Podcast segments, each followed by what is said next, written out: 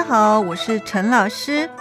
今天我们要学的句型跟上一次的很像，也是只要就。可是上一次的句型呢，是只要一个条件，就会有好的事情，或是有一个希望会发生。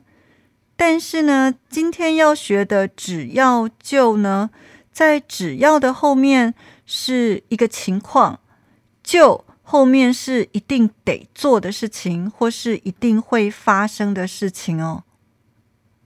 我们先来看例子。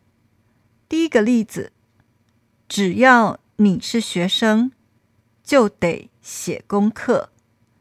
只要你是学生，这个情况，你就一定要做什么事？你就一定要写功课。只要你是学生，就得写功课。第二个例子，只要你是孩子，就应该听父母的话。只要你是孩子，这个情况，你就一定得做什么事？你就一定得听父母的话。只要你是孩子，就应该听父母的话。第三个例子，只要警察发现了小偷，就会把他抓起来。如果有警察发现了小偷这个情况，一定会发生什么事？警察不可能让小偷走，对不对？警察一定会把他抓起来。所以，只要警察发现了小偷，就会把他抓起来。你可能也想问陈老师，那跟如果就有什么不一样？如果警察发现了小偷，就会把他抓起来。只要警察发现了小偷，就会把他抓起来。你听得出来吧？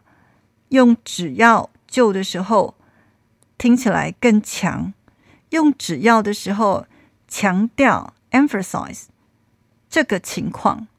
只要有这个情况，就会发生这件事情。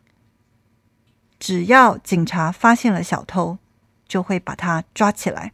不可能不抓起来。好，我们来做两个练习。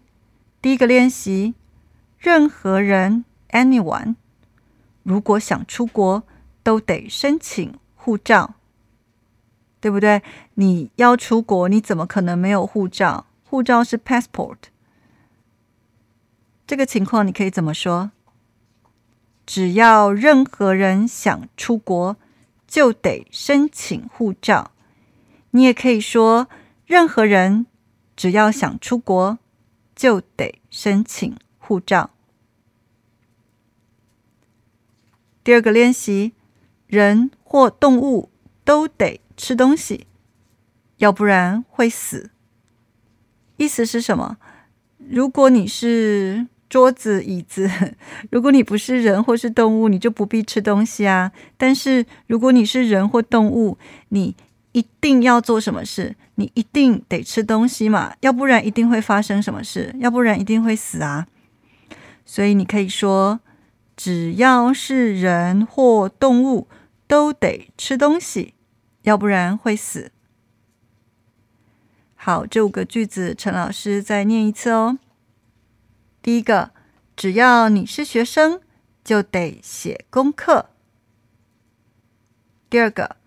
只要你是孩子，就应该听父母的话。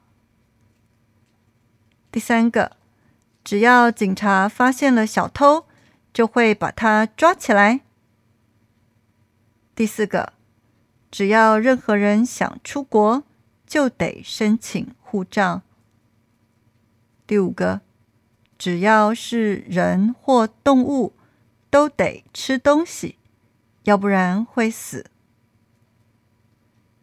好，这个句型，请你们跟上一次的内容比较一下，然后请你自己多练习哦。我们下次见喽。